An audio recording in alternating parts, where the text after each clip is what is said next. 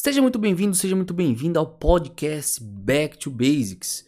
Eu sou Roberto Rodrigues e nessa série Back to Basics eu vou discutir os tópicos fundamentais de injeções eletrônicas programáveis. Vale a pena lembrar que essa série está presente no YouTube também, beleza? Então vamos deixar de blá blá blá e vamos direto pro papo técnico. Valeu! Estamos começando aí mais uma live. Essa primeira live a gente vai fazer aí essa série de vídeos que o pessoal do nosso grupo do Telegram escolheu. Então a gente fez uma pesquisa lá e a galera, a gente deu três opções, a galera escolheu Back to Basics. Então o intuito dessas lives é a gente falar sobre tópicos básicos, perfeito? Sobre injeções eletrônicas programáveis. Deu para ver que a galera que nos acompanha mesmo, galera não tem muita dúvida básica não, isso que é massa. A gente recebeu muitas perguntas legais então a gente já separou aí 20 tópicos muito massas para a gente falar de injeções eletrônicas programáveis, tá? Então vamos ver aí como que vai sair hoje. O tópico de hoje a gente vai falar de borboleta eletrônica. Então eu separei vários logins para vocês, separei também arquivos de calibração para mostrar aqui. A gente sempre entra e a gente sempre mostra uh, os arquivos baseados nos softwares da Motec, que é o que a gente trabalha. Hoje, basicamente, a Twizy trabalha só com Motec, mas a gente sempre foca em mostrar e passar um conhecimento que você vai poder aplicar para qualquer injeção eletrônica. Perfeito? Essa é a nossa filosofia. A gente não é a Motec, a gente só representa a Motec, então a gente não tem interesse em vender nada aqui. O negócio é 100% técnico. Beleza, galera? Então vamos esperando a, a galera entrar. Quem já, já vale a pena a gente comentar, quem tiver interesse em participar dessas lives, a gente está abrindo essa possibilidade de participar para tirar as dúvidas online, certo? A gente já fez contato com várias pessoas para a gente uh, tirar as dúvidas e definir meio que o, o tema principal aí. Então, só para vocês entenderem como que vai funcionar a live de hoje e mais ou menos o Back to Basics, tá? Como que vai funcionar? Olha aí NC Chicotes, aí nosso parceirão. NC Chicotes que é dealer to easy, hein? O Marconi lá tá fazendo uns projetos bem legais lá em Brasília. Ele já faz chicotes fenomenais e vai trabalhar também com as ECUs da Motec. Vai fazer dois projetos com Motec que de repente a gente vai comentar alguma coisa aí para vocês mas são dois projetos muito legais usando M130 e PDM. Beleza, pessoal? então vamos lá, como que vai funcionar as, as lives Back to Basics, tá? Vocês podem mandar as dúvidas, tá? Eu vou abrir comentários e também vou fechar os comentários. A gente vai, vai fazendo de uma maneira bem, bem organizada aí.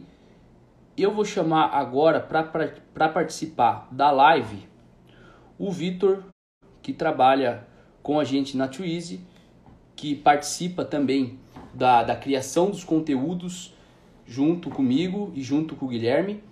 E olha aí o que, que o Marcos mandou. Bacana, podemos aplicar conhecimentos qualquer gestão programável. Hoje canal da, da FT, a Twizy é o canal que traz mais conteúdo técnico. Isso aí, massa, legal. Esse é o nosso intuito, tá, galera? Isso aí vale a pena. O nosso intuito com essas lives e com o nosso canal do YouTube e principalmente do Telegram é a gente conseguir passar aí uma, um conhecimento de qualidade para a galera aí, independente borboleta eletrônica, tá, galera? Então vamos aguardar o Vitor entrando. Então o tópico de hoje dessa primeira live é borboleta eletrônica. Fala aí, Vitor.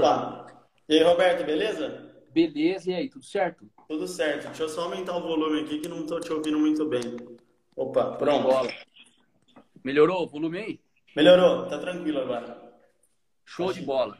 Então vamos lá. O que, que você separou de perguntas aí sobre borboleta eletrônica pra gente aí? Beleza, beleza, Roberto. Bom, borboleta eletrônica aí é o tópico de hoje, né? Tópico que bastante gente tem dúvida. Gostaria de começar perguntando para você se uma borboleta eletrônica é melhor do que uma borboleta a cabo, tanto em resposta quanto em confiabilidade, enfim. Eu acho que essa é a principal dúvida. Aí ao longo do vídeo eu vou é, soltando mais algumas perguntas bem legais aqui que eu separei para você. Show de bola. Então vamos lá, direto e reto ao ponto, tá? Borboleta eletrônica versus borboleta a cabo. Questão de confiabilidade. Cara, eu sempre gosto de olhar o que as montadoras fazem, certo? Há muitos anos, os carros são todos com borboleta eletrônica, certo? Então, isso dá uma impressão de que a borboleta eletrônica é muito confiável. E, de fato, ela é. Só é. que tem alguns poréns muito importantes, tá? Então, assim, ó, sempre que possível, a gente trabalha com borboleta eletrônica. Mas existem projetos que eu particularmente não gosto e não trabalho com borboleta eletrônica, tá? Então, Você pode dar um exemplo? Posso dar um exemplo. Eu vou compartilhar é, duas coisas legais, tá? Uma coisa assim, ó, quando, quando eu fui para a Austrália, lá para a gente participar do, do esquema para dealer Motec no, no Brasil, cara, eu fui assim com uma lista de dúvidas enorme para pentelhar uhum. os caras lá. E depois que deu tudo certo, que a gente virou dealer oficialmente lá, eu peguei os engenheiros e descasquei os caras o dia ah. inteiro perguntando e preenchendo. Alugou a mesma galera. Aluguei a galera. E, e assim, a ideia é a gente ir compartilhando com todo mundo aí tudo, tudo que a gente pegou da galera lá, que os caras manjam muito, os caras desde 1986 fazem injeção eletrônica. Para quem não sabe, os caras já tinham injeção sequencial em 1986, tá? É um negócio de louco. Então, assim, uma das perguntas que eu fiz para os caras é o seguinte: eu falei, cara, uh, o que, que vocês recomendam de borboleta eletrônica para aplicação motorsport? Porque assim, olha só, uhum. qual que é, qual que é a, o que eu queria passar para a galera nessa live, tá? É, não existe a melhor ECU, não existe a melhor borboleta eletrônica, tudo é sempre um jogo que você tem que analisar de uma maneira macro. Vamos falar um pouco de Sim. chicote, por exemplo. Você vai fazer um chicote mil spec para um carro de rua? Você não vai fazer isso. Não. Certo? É um jogo que envolve custo e você tem que fazer um balanço, certo? Exatamente. Colocar então, bastante, tem que levar bastante coisa em conta, né? Não é só a, a, tem que levar confiabilidade, custo, enfim, bastante coisa envolvida, né? Exatamente. Então, assim, é... Não que você não possa fazer um Scott Mil Spec de rua, né? Tem carros de rua aí que tem um budget limitado. Mas uhum. o que eu quis dizer é que num projeto você tem que avaliar ele de uma maneira macro, assim. E na borboleta eletrônica, o que, que acontecia? Faz sentido você trocar uma borboleta eletrônica de um carro de rua? Não. Mas para projetos motorsport, eu tinha interesse de buscar uma qualidade superior do que a original, certo? Porque a gente trabalha com diversas categorias, uma delas é rally. A gente trabalha muito com rally cross country, que são competições é. aí que, é, por exemplo, no Rally dos Sertões, a gente passa oito dias cruzando o Brasil, cara, pegando. Cortou aí o Vitor? Voltou? Voltou. A internet que não tá tão boa, mas vamos Tranquilo. continuar. Tá falando do Rally dos Sertões? do Rally dos Sertões. Então, nesse exemplo de Rally dos Sertões, cara, são oito dias que é pau, cara. Pau Sim. mesmo. A gente anda demais. O carro entra em rio, sai em rio. Isso que eu ia que eu ia te perguntar. A condição de rally, assim, por exemplo, é, é um negócio absurdamente severo, né? É Nesse o carro vai passar na água, vai entrar em contato com, com barro, que fica ali o tempo todo, enfim. São inúmeros fatores, né?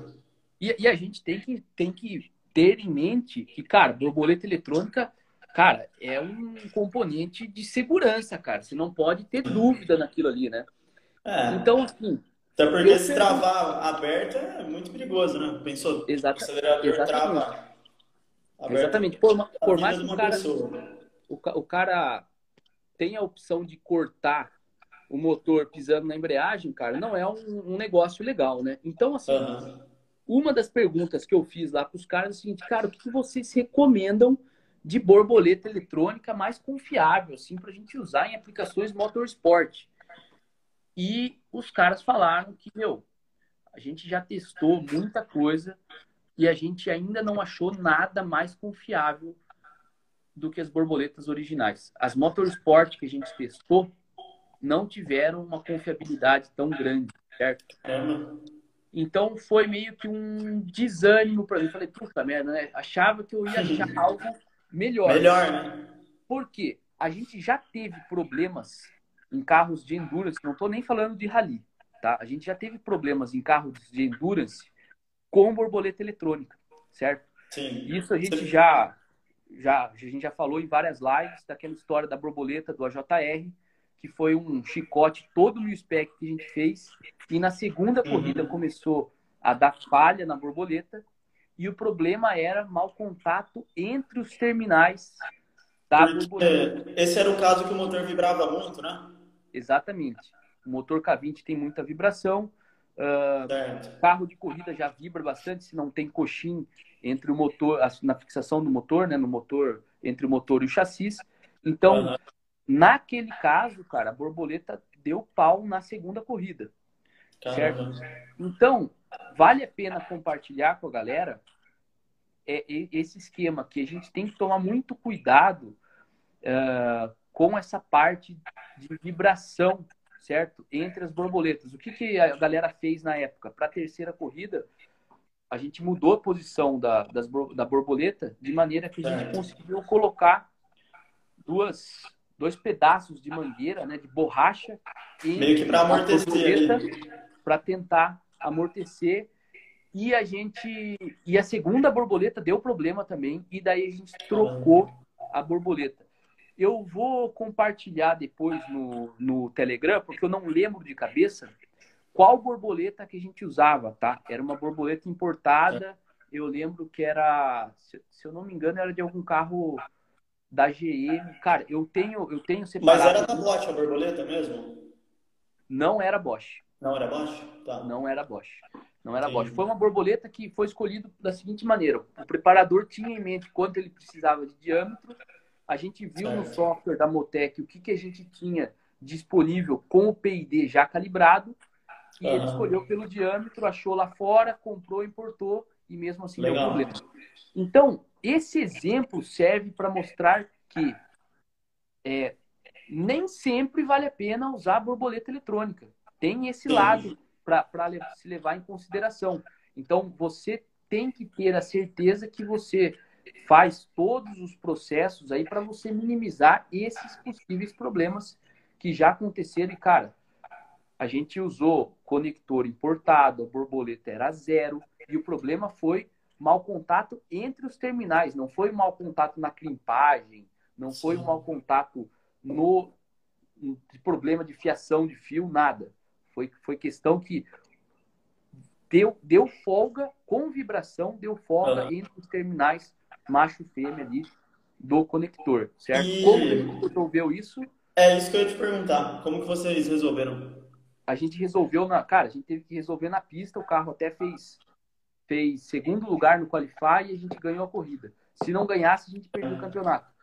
Foi a gente colocou a gente montou uns conectores, a gente tem um processo onde a gente insere os fios direto no conector resina ele e daí a gente montou um conector DTM, tá? A gente está fazendo um, um, projeto agora de um AJR do pessoal da MC Tubarão e para esse carro, o que, que a gente vai fazer? A gente vai fazer esse mesmo processo já nas borboletas e a gente vai colocar um conector Auto Sport para garantir ali que a gente não vai ter é, problema nenhum. Então, Legal. assim, é um exemplo para mostrar que não tem, você tem que tomar certo, certos cuidados com a borboleta. Quando a gente faz uh, os UTVs de rally, a gente não usa borboleta eletrônica, tá? Eu já vi da pau também em pedal, numa corrida em Ribeira, lá no Uruguai, num carro de endurance, porque tava chovendo pra caramba, cara. Então entrou água no pedal e, cara, o pedal fica lá porque... pra baixo. É que, é que, na verdade, assim, a borboleta eletrônica são dois componentes, né? Não é só a borboleta. Você tem o, o pedal de acelerador também. Isso acho que vale, vale comentar como o intuito das lives é ser, é ser algo assim, back to basics. Eu vou, tentar explicar para a galera aqui, mostrando, no, mostrando aqui, assim, ó. Então, Beleza. basicamente, a gente tem que entender que a borboleta, quando a gente fala em borboleta eletrônica, a gente tem, em primeiro lugar, o pedal, beleza? Certo. Tá? Tá parecendo invertido aqui, né? Então, peraí. Aí, ó. É melhor usar isso. o pedal, certo? Que é um sensor, perfeito? E a gente tem também a borboleta eletrônica, certo? Que tem Certo. diversas ahn, tem diversas nomenclaturas. Tem, tem gente que chama de ETC, que é Electronic Throttle Control. Também tem Drive by Wire, a galera fala em DBW. E então a gente entende esse conjunto basicamente assim: o pedal, a borboleta eletrônica e um módulo de controle, que normalmente é uma ECU. Perfeito? Ó, tem uma pergunta aqui, ó, rapidinho. É, Manda aí. Estão perguntando, eu, eu entendi isso. Se a borboleta eletrônica é por acionamento elétrico. Aqui o, o Glaucio. Sim, é Glaucio. por acionamento elétrico. Isso aí. A borboleta eletrônica, respondendo aí o Glaucio, se a gente for olhar só a borboleta eletrônica, só o ETC, nor- existem duas versões, tá? Uma de seis pinos, tá? E outra de oito, tá? A grande maioria, a grande maioria é de seis, tá? Falando desses seis É. pinos, o que que a gente tem aqui? A gente tem, em primeiro lugar, dois pinos que são do motor elétrico, tá? Que é uma ponte H aqui, já explico pra galera. E a gente tem mais outros quatro fios. O que, que são esses quatro fios?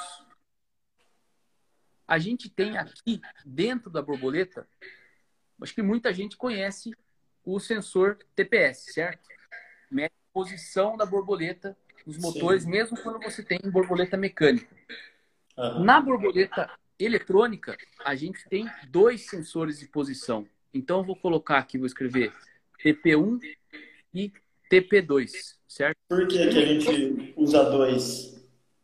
Usa dois por causa do seguinte, que nem eu falei, é um componente segurança, certo? A gente pode olhar assim, cara, Aham.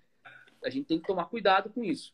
Então, imagina o seguinte, que a gente, você pisa no acelerador e pede, ó, a pergunta do Júnior legal, eu vou ver como que eu faço para, beleza, vou deixar ela marcada aqui, ó. Júnior cobra, borboleta eletrônica é mais lenta que a borboleta mecânica. É, Deixei é- essa era marcado uma das perguntas que estavam separadas aqui. Muito boa, por sinal. Isso aí. Já, já vou mostrar aí pro, pro responder essa pergunta do, do Júnior. Tentar responder a do Glaucio aí, nosso amigo aí. Grande abraço aí pro Glaucio. Por que, que tem du- duas posições de TPS? Por causa do seguinte. Olha só. Duas referências para calcular aqui, RS Racing. Isso aí é um sistema que ele trabalha com redundância, tá? Pensa no avião lá. No avião, cara, para você garantir que um sensor está medindo certo, provavelmente você vai ter um outro sensor de backup, tá? Não só sensores, como atuadores também no avião, certo? Porque se falhar um, você tem outro de backup. Esse Duas velas de ignição é muito comum, né? Oi? Avião geralmente tem duas velas de ignição, enfim. Tem Exatamente. bastante redundância, né? Em avião tem muita redundância. Por quê? Você não pode derrubar um avião falhar, um sensor ou um atuador. Então, na borboleta eletrônica, ela funciona com a mesma ideia. Você tem dois sensores de posição. Por quê? Certo. Porque ela fica sempre olhando, tá? Eu vou mostrar um login aqui, ó, que eu já tô com ele aberto. Eu vou Beleza. colocar aqui os dois sensores para a galera ver, tá? Main e tracking. Vamos colocar aqui, ó. Então, deixa eu mudar a câmera. Então, eu tô aqui com, com o i2 aberto para a galera entender aqui. Tem um trecho aqui de corrida, tá? Deixa eu acertar a escala. Primeira variável aqui em amarelo, eu tô com engine speed, que é a rotação. Vou acertar a escala aqui para a galera conseguir ver. Beleza? Galera, vai mandando as perguntas aí que a gente vai organizando para responder. Então vamos lá. Estou com rotação do motor, então. aqui embaixo, eu tenho duas curvas agora, verde e branco, tá? Throttle servo one, então isso aqui é borboleta eletrônica e eu tenho o aim e o position, tá? Isso aqui é o target do controle e a posição. Quem é iniciante, fica tranquilo que eu já vou explicar isso aqui. Fiquem tranquilos. O que eu quero que vocês vejam agora é isso aqui, ó. Essas duas variáveis, em branco e laranja. Esses são as duas posições da borboleta, tá? Vamos olhar esse nome, que os nomes são muito importantes, tá? Throttle certo. Servo Bank One significa que é a borboleta eletrônica do banco 1. Por que banco 1? Se você tiver um motor em V, você pode ter duas borboletas eletrônicas. Então, você separaria Sim. em banco 1, que seria o banco 1, e banco 2. Beleza. Nesse caso aqui, deixa eu ver qual motor é esse aqui. Ah, esse aqui é a BM. Então, era uma BMW, seis cilindros em linha, então tinha uma borboleta só. Fechou. Sensor, para saber que é o sensor. E quando a gente fala em main e tracking, são os dois sensores que eu coloquei aqui como TP1 e TP2, tá? Um seria o principal e o outro é o, é o secundário, né? É o secundário. Beleza.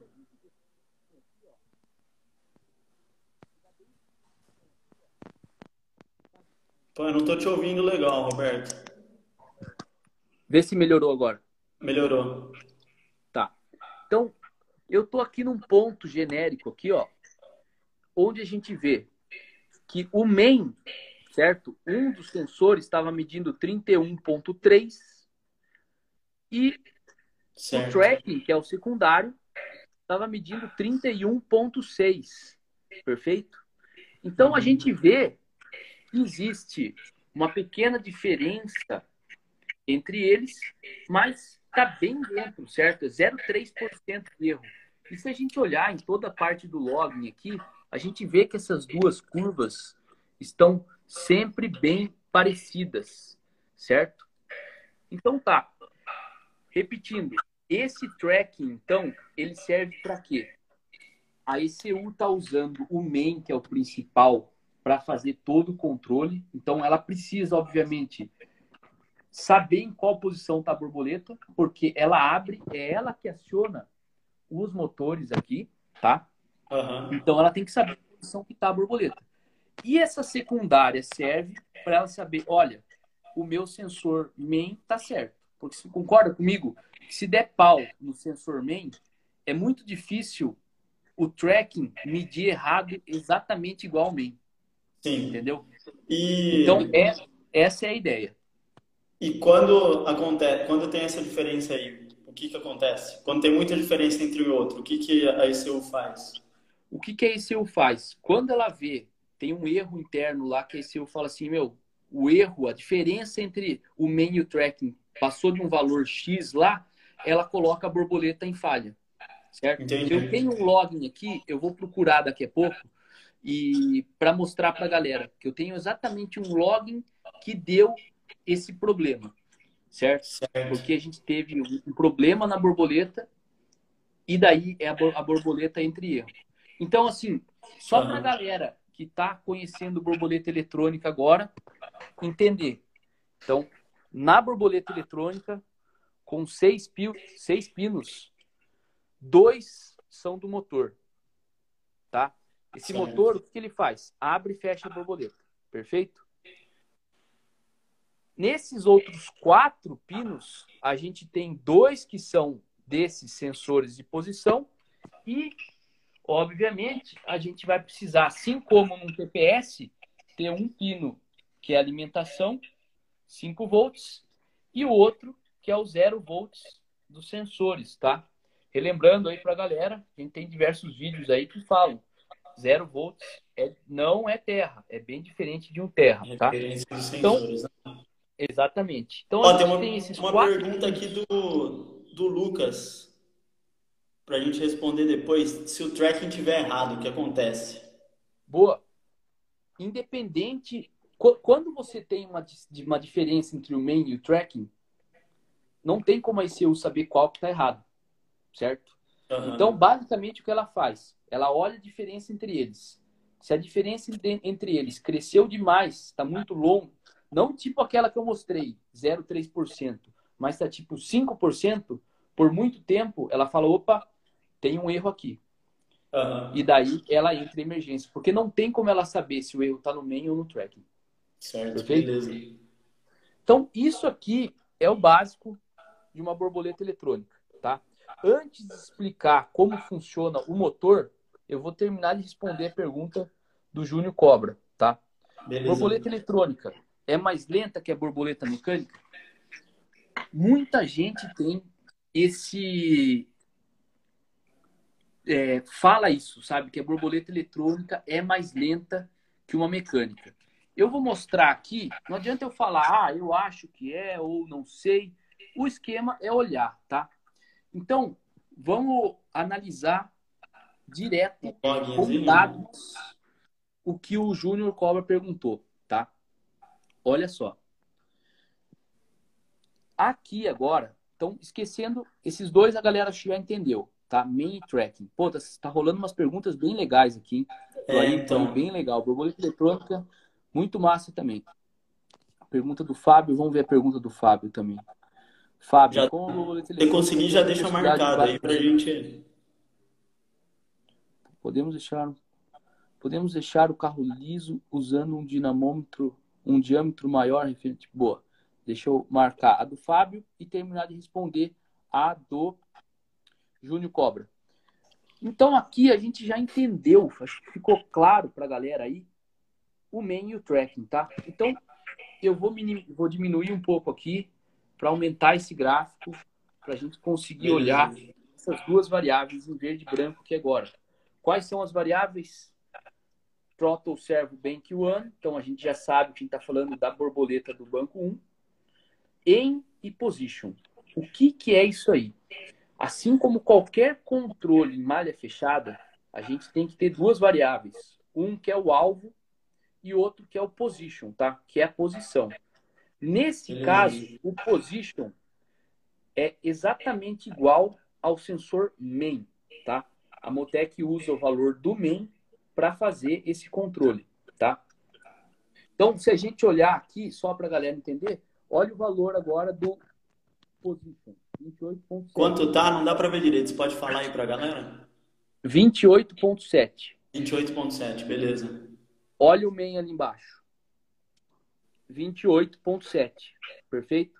Então, esse servo Bank One Position é exatamente igual ao main. Por isso que ele é o main. Ele, ele serve de referência para o controle. Certo. Beleza? E esse em, o que, o que, que é o em? tá?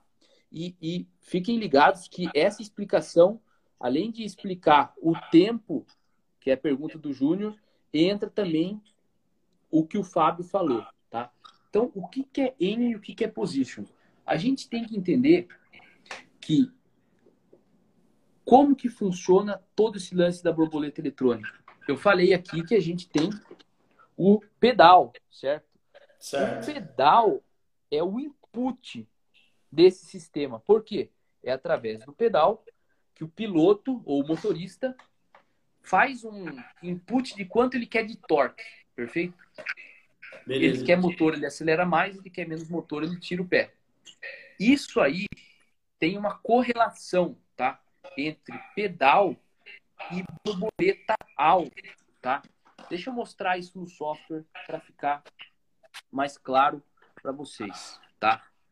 Certo. Olha essa tabela aqui, ó. O que, que a gente tem nessa tabela? Isso aqui. Não tá dando é... para ver muito bem. Vamos... Melhorou? Melhorou, melhorou. Tem Vamos a lá. Throttle, Throttle Pedal, pedal sensor. sensor. É esse eixo aqui, ó, que tá em cinza, perfeito? Aqui, ó. Então ele tá indo de 0 a 100. Então é o throttle pedal lá, é o pedal e eu tenho aqui, deixa eu simplificar um pouco antes, para explicar essa tabela, depois eu mostro o avançado. E aqui, o que eu tenho na saída é o Throttle Pedal Translation. Então, basicamente, o que, que é isso aí?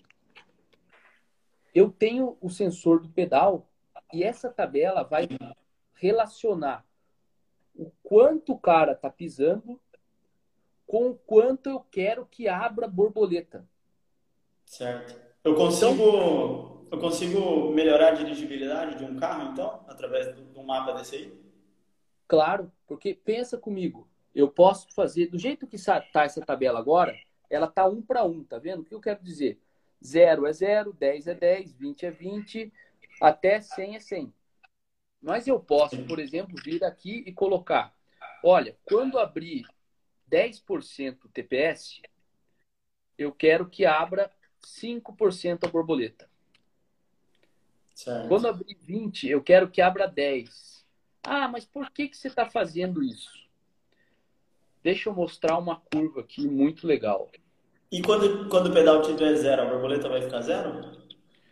Aí que tá. A borboleta não fica zero, porque é o seguinte. Para a gente chegar no throttle aim lá, é o quanto a ICU tá mandando a borboleta abrir, certo? certo. A sacada é que esse throttle aim, ele não é definido só pela posição do acelerador. Aí tem outras variáveis de controle que determinam a borboleta eletrônica. Por exemplo, na partida, quando você vira rank, você vê que nos carros mais modernos, você não precisa ficar pisando no acelerador. Por quê? A posição já... no start já fica é meio aberta. outra estratégia, exatamente. Ele não olha só para o pedal. Você entendeu? E depois eu posso mostrar essa tabela aqui. Então, é... Ó, o Fábio fez uma pergunta aqui também depois, ó. 100% de pedal dar 50% de borboleta. Dá para fazer isso aí também, né? Em categoria que, que tem limite de, de potência, geralmente se usa isso, né? Exatamente. Quando o motor é aspirado, uma das maneiras de se limitar, o push to pass da Stock Car é feito assim, né? Os, os, carros eles andam com a borboleta fechada e daí o push to pass, que é quando ele aperta o botão e lá ganha acho que 80, 100 cavalos, não me lembro, é porque abre toda a borboleta. Agora, qual que é a sacada para entrar nesse ponto aí de dirigibilidade? O primeiro passo é entender essa curva aqui, ó. O que, que é essa curva aqui? Essa curva é uma curva de uma borboleta genérica, tá? Que relaciona. Não tá saindo som. Acho que tá tampando o microfone. Aí. Melhorou? Melhorou. O que, que essa curva mostra? Essa curva mostra que no eixo X, a posição do TPS, posição da borboleta, e aqui no eixo Y eu tenho a área da borboleta. Então, entenda que mais ou menos assim, a área da borboleta está diretamente relacionado com a vazão de ar passa Sim. pela borboleta. E a gente tem que entender que essa curva não é linear. O que, que eu quero dizer? Se fosse linear, quando eu colocasse 10% de borboleta, eu teria 10% da vazão máxima. Quando eu colocasse 50%, eu teria 50% da vazão máxima. Só que não é assim. Olha como que é mais ou menos na prática. Vamos olhar os valores aqui, ó. Quando eu tenho 8% para essa borboleta, eu tenho 19, quase 20% de vazão. Tá Caramba. Tá vendo? Quando eu tenho 16% de borboleta, eu tenho 32% de área, tá? Por isso que essa curva ela cresce bastante aqui embaixo e depois vai limitando, entendeu? Sim. Então, o que, que acontece? Com a borboleta eletrônica, a gente consegue resolver esse problema que existe nas borboletas, certo? Antigamente uhum. tem diversos designs de borboleta, né? Tem borboleta do tipo barril, que você... Guilhotina também é um tipo comum, né? Guilhotina, que são estratégias que os caras fazem para quê? Para eliminar a restrição da borboleta porque uma borboleta em si tem diversos problemas, certo? Primeiro, que em 100% de TPS, a borboleta está lá ainda. Ela é uma restrição. Você pega um motorzão aspirado, que é um motor de corrida mesmo, às vezes aquela borboleta ali vai atrapalhar um pouco. Fica na frente, né? Fica na frente, exatamente. Ó, aproveitando, falou de restrição, teve um cara aqui de, de Fórmula SAE que perguntou: o que vocês acham de drive-by-wire para F-Side? Cara, eu, eu acredito assim que em Fórmula SAE, se vocês têm. É, cara, na minha época era difícil uh, guiar o, o, carro que a, gente, que a gente tinha, né? Era um, um motor 600 e a gente ficava naquela dualidade. Putz, diminui o diâmetro da borboleta para melhorar a dirigibilidade e vai perder em alta lá. Então a gente usava uma borboleta, cara, de cabeça era 38 milímetros, não me lembro se era isso mesmo. Mas é. assim, era chato de guiar, certo? E uma borboleta eletrônica facilita muito mais a vida do cara, certo? Tanto na partida, cara, é outra vida, certo? E só esse, esse mapa que você já falou aí de, da área da borboleta, em si, só de você já ter isso aí na sua ECU, a sua dirigibilidade já melhora bastante, né? Do que se você tivesse é, uma um sistema de controle de borboleta eletrônica que já faz a conversão direta, né? Que ele não leva em consideração a área. Exatamente, porque aqui a Motec, ela vai lá, olha lá o, o Bonilha falou, estoque 100% de pedal, 65% de, de borboleta. Quando o piloto aperta o push, vai para 100. É Legal. É isso aí, ó. Então, valeu aí pelo, pelo dado. Então, assim, é, quando você tem essa estratégia na ICU, né? Por que, que tem isso aqui? Não é para bonito aqui. É porque daí a ICU ela consegue linearizar a resposta para o piloto. Então, Entendi. isso ajuda na dirigibilidade. Então, assim, para a gente encerrar esse assunto, é, a galera tem que entender que essa curva aqui, a gente consegue trabalhar em como a gente vai é, variar a vazão de ar para o motor em função da posição do pedal, certo? E a gente consegue, por exemplo, trabalhar com dois mapas aqui, ó, que é o que a gente tinha antes aqui, eu tirei. Então, vou mostrar para a galera eu posso inserir um eixo aqui, ó. Para cada piloto seria? Pode ser para cada piloto, ou pode ser, por exemplo, num carro de, de rua, você pode pôr dois, duas curvas de acelerador, certo? Uma curva mais agressiva e uma curva mais de boa. Então, oh, o Marcão até tinha acabado de perguntar isso. O Marcão da Academia Motor. Ah lá. É, é possível usar mais um switch. Por exemplo, uma tá chave rotativa. Se é possível usar mais de um. É, Ó, seria vários mapas, ele falou. Aqui de cara a gente já tem dois mapas, tá? Dois mapas certo. principais. E tem diversos outros features na ICU que, que nem eu falei, não vem só desse mapa a posição da borboleta, certo? Mas dá sim para fazer diversos mapas, principalmente quando a gente está trabalhando junto com uma ICU e Dash. O Dash da Motec tem muito, uma possibilidade enorme de configuração. Então, assim, se você está usando uma ICU M1 que usa esses softwares aqui, ou está usando a Gold Box, você consegue fazer mais do que dois mapas de acelerador, sim. Então, é, é um negócio extremamente configurável.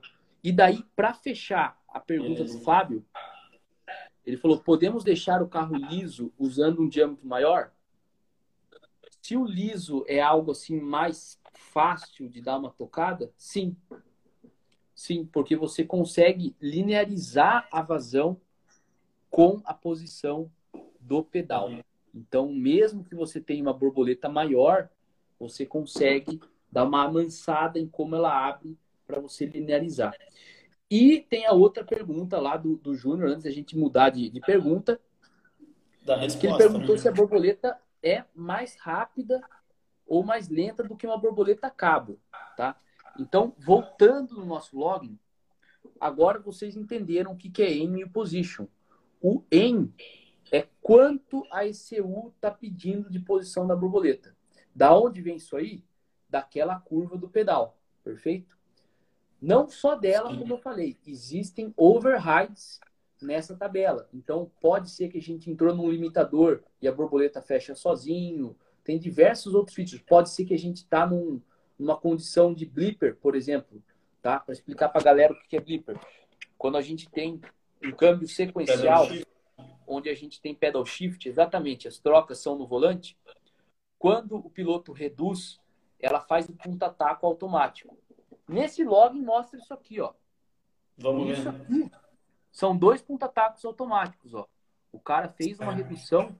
Se a gente for olhar aqui, ó, Você tem a posição do pedal aí pra gente ver?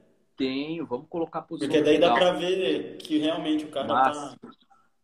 Vamos colocar a posição do pedal junto aqui, ó. Throttle pedal. E, por exemplo, aí, se o carro superaquecer, você consegue configurar para a borboleta não abrir mais que tantos por cento numa condição de over, Consegue. override, por exemplo? Consegue. Tem, tem diversos é, limi- proteções que você pode limitar Legal. a borboleta. Olha aqui como é um blipper, ó. Que nem você falou. Aqui a gente tem a posição do pedal, né? Olha só que interessante. A gente tinha 50 de pedal, 50 po- 50.6 e a gente tinha no TPS ali 30. Tá vendo como a gente já já estava corrigindo essa não linearidade. Aham. E daí, olha aqui, ó. Quanto que a gente tinha de pedal aqui, ó?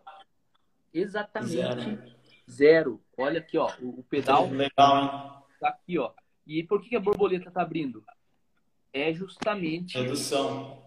O punta-taco automático, exatamente. O cara apertou o pedal para reduzir, abriu a borboleta automaticamente, tudo em Uhum. close loop, para que a rotação suba e a redução fique mais fácil. Aqui, na, no blip, que é como eu gosto de olhar a velocidade de resposta da borboleta. Então, acompanhem Que é um ponto bem crítico, né? É um ponto bem crítico porque tem que abrir muito rápido. Abre e fecha muito rápido. Primeira coisa que eu quero compartilhar com a galera. Olha só, sempre que vocês forem usar um datalog, vocês têm que olhar a frequência de aquisição da variável, tá? Então, back to basics. Vamos lá. O que é frequência de aquisição de uma variável? Um datalog é um dispositivo que grava os dados, perfeito? Então, ele vai estar lá gravando rotação do motor, posição da borboleta, posição do pedal. E ele pode gravar numa frequência que você escolhe. O que que é frequência? Por exemplo, 10 Hz. O que, que significa isso? Estou gravando no TPS 10 Hz. Significa que você, o login está gravando o seu TPS 10 vezes por segundo. Beleza? Como a gente está avaliando um, uma situação que é muito rápida, abertura e fechamento de borboleta em blipper, é muito importante a gente olhar isso numa frequência relativamente alta, tá? Aqui, vamos olhar quanto que a gente estava logando, tá? Como que eu faço isso? Venho aqui, clico na variável que eu quero, tá? E aperto o botão direito. Tá vendo aqui, ó?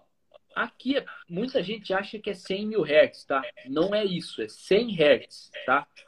Por que, que a Motec coloca ponto .000? Porque ela quer mostrar que o log é extremamente preciso. Quando Sim. ela fala que é 100 Hz, é 100,000 Hz. É um negócio muito preciso mesmo, cara. Várias vezes eu já vi logins de outras ECUs que você vai olhar lá e você vai ver o tempo entre as amostras não bate, certo? Então, quando você vai olhar algo assim com precisão, isso é muito importante. Então, a Ó, gente o, está William gravando... fez, o William fez uma pergunta aqui que depois vale a pena a gente comentar. É, controle de tração com borboleta eletrônica. Boa, eu vou deixar aqui, ó, porque a gente respondeu a do Fábio. Vamos marcar aqui a do William. Vai me ajudando com as perguntas aí, porque eu fico Não, pode deixar, tô de explicação olho e aqui. acabo nem vendo o que a galera tá, o que a galera tá Ah, te- teve um cara que perguntou também, ó, o Garage Power Motorsport, se dá para fazer um cutoff e manter a borboleta um pouco aberta para não desacelerar muito rápido. Seria possível? Vamos responder essa já. Cadê a pergunta aqui para eu ler? É, tá mais para cima. Co- como que é o nome? É Garage Power Motorsport. Cara, eu não achei a pergunta, mas faz a pergunta aí para mim. Como que é? Ó, dá para fazer um cutoff mantendo a borboleta um, um pouco aberta para não fazer o carro desacelerar muito rápido? Dá para fazer, porque a gente consegue selecionar a posição, assim, ó, geralmente, a, então a ideia dele é fazer um cutoff para desacelerar o carro mais lento do que fecha todo, de, uma, de uma maneira só, certo? Isso. Como que, como que a Motec trata essa, essa estratégia, tá? É, é uma estratégia bem complexa, tá? A primeira vez que eu fui trabalhar com, com ela, cara, eu fiquei dois dias estudando. Caramba. É a, a, a parte do idle control é uma é bem completa, tá? Então, assim, você tem tabelas de transições que fazem exatamente essa transição de você tirou o pé e depois ela entra pro idle, entendeu? Então, assim, quando você fecha o pé direto, assim, no pedal do acelerador, ela não entra direto na posição da marcha lenta. Ela uhum. fica numa rotação maior que você escolhe e depois de um determinado tempo, que também é calibrado, ela fecha. Certo? certo? Então é... você consegue configurar. Nos carros de rua originais, mais simples, assim, que eles têm um compromisso muito grande com garantir uma dirigibilidade, até para uma mulher idosa, por exemplo, mulher ou homem idoso, uma pessoa idosa, é... quando você tira o pé, ele fica bastante tempo acelerado. Isso, por exemplo, para mim me incomoda bastante, sabe? Na troca de marcha, às vezes até ele fica segura a rotação, né? Exatamente. É Quando o cara quer trocar de, de, marcha rápido, segura a rotação, e daí você pisa na, na, embreagem, continua acelerado, você fala, putz, já tirei o pé do acelerador. Pisei na embreagem, ainda sobe o giro. É porque eles tentam trabalhar para ter uh, uma taxa de, de aceleração e desaceleração do motor não tão rápida, certo? Sim. Isso facilita a dirigibilidade. Então, na verdade, a Motec trata para você acertar essa taxa de desaceleração do motor, como você tira o pé, não diretamente com o cutoff. Você pode pôr um cutoff, tá? Uh, mas você tem essa função extra que você seta um, uma rotação maior do que a de marcha lenta e você tem esse ramp down. Back to basics. O que é decel? Talvez vale a pena é, compartilhar com a galera aqui. Uh, tem um, uma, um negócio que a maioria da galera fala que é o seguinte: é, em carro com injeção eletrônica, não vale a pena descer uma. É, se eu estou numa descida, colocar em marcha em, em, em neutro. Uhum. Na banguela mais, que o pessoal fala. Na né? banguela que a galera fala. Isso é verdade? Aí que entra o decel. Pensa uma coisa comigo. Se eu estou descendo uma ladeira assim, se eu deixar uhum. o meu carro em quarta marcha, por exemplo, deixar engatado, tá? O que, que, vai acontecer? Eu estou na descida, a minha roda tá tocando o motor, certo? Então, assim, Sim. se eu desligar combustível e ignição de maneira que eu não tenha combustão no meu motor, a roda está girando, porque o carro está numa descida. E como Sim. ele está engatado... A força vem de fora, né? Exatamente. O motor continua girando, ele mesmo que não tenha combustão, o motor continua girando porque ele está engatado e você está numa descida, certo? Uhum. Então, tem essa estratégia do cutoff, que é o quê? Cutoff e decel, né? São coisas diferentes. Cutoff, uhum. primeiro, que quando você tira o pé você consegue configurar para você cortar até totalmente, se você quiser, a injeção de combustível, certo? Então, isso em carros de rua, a galera faz, as montadoras fazem. Quem quiser colocar um lambda meter para conferir, vai ver. Você está numa descida, eles desligam a lâmpada, vai medir 10, vai medir 10, vai medir, vai dar batente superior, porque Sim. realmente não tem combustão. E então, aproveitando. Você comentou, na, em montador eles desligam, né? Mas tem alguns casos que, pelo menos eu, eu já, já li, já, já vi algum, algumas pessoas falarem que nessa condição de, de céu, em vez de ele cortar combustível, ele joga um pouco de combustível, só que não dá ignição para refrigerar a câmara. Em motores de, de muita potência, assim. Olha, eu acho que essa estratégia pode, pode existir sim, mas não acredito que eles façam isso sempre, porque isso aí com certeza afeta consumo. É, Sim. Não só consumo. E contaminação como... de óleo também, né? Contaminação de óleo e o principal para uma montadora. A gente tem que entender que tem duas coisas que são mais, as mais importantes em montadora. É emissões e OBD. Por quê? Se o carro não passar em teste de emissões, a montadora não pode vender. E se o carro não atingir os objetivos em OBD, a montadora não pode vender o carro. Então, assim, como eu já trabalhei na Ford, eu tive a oportunidade de ver isso. Eles levam muito a sério, qualquer montadora leva muito a sério emissões e OBD. É lógico Sim. que às vezes, se você está numa condição, por exemplo, esses carros originais, mesmo que não tenham EGT, eles estimam através de algoritmos a temperatura de escape e tudo mais. Então, se tiver numa condição uh, extrema, ele talvez possa fazer isso. Mas já falo já, quando está numa situação extrema, ele já vem injetando bastante com mistura bem rica para proteger. Os carros originais, eles uh, são muito preocupados com durabilidade e tudo mais. Sim. E para fechar outro assunto, cutoff.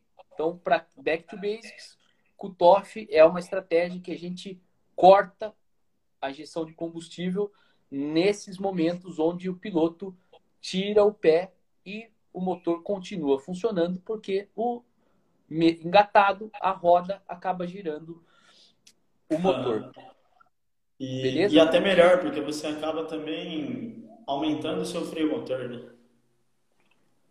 Exatamente. Exatamente. Num carro de corrida, por exemplo, que você quer ter o máximo de desempenho, você não pode, você tem que estar sempre ou acelerando ou desacelerando.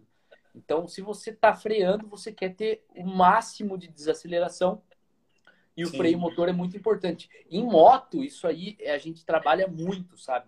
Isso é um, é um outro detalhe do drive-by-wire. Em moto, o freio motor é muito importante, cara. Mas muito importante. Em moto de corrida, principalmente. Então, assim, uh, quando a gente trabalhou no Superbikes, a gente trabalhou com uma CBR 600RR do modelo antigo que não tinha drive-by-wire, né? Que na moto 600 ou mil? Desculpa, mil. Mil. Ah, tá. É, e na, em moto se chama ride-by-wire, né? E, mas é a mesma ideia. Mas a gente tinha o atuador de marcha lenta lá. Então a gente tinha uma certa autonomia de freio motor, tá? Uh, pelo atuador de marcha lenta, mas a vazão do atuador é muito baixa, então a gente não tinha total autonomia como uma borboleta eletrônica. Vamos lá, back to basics, para a galera que não está sacando o que a gente está falando. Se a gente, o, o, piloto lá numa moto, por exemplo, ele vai estar tá lá na reta de Interlagos, ele vai frear para a curva 1, beleza? Ele uhum. tira totalmente a mão do acelerador e freia, certo? Certo. A quantidade quanto a borboleta abre enquanto ele está freando afeta o seu freio motor, certo? Então a Sim. gente consegue, por exemplo, fechar mais a borboleta ou abrir mais, dependendo do que o piloto prefere para conseguir regular o freio motor, certo? Caramba. Então quando a, gente, quando a gente fala nisso, essa é mais uma, mais uma vantagem de se utilizar borboleta eletrônica. Eu lembro e... que. Ah, o Alfredo aqui perguntou é, o que é OBD. Você pode explicar para ele brevemente? O que, que é OBD? OBD vem de Onboard, onboard Diagnostics.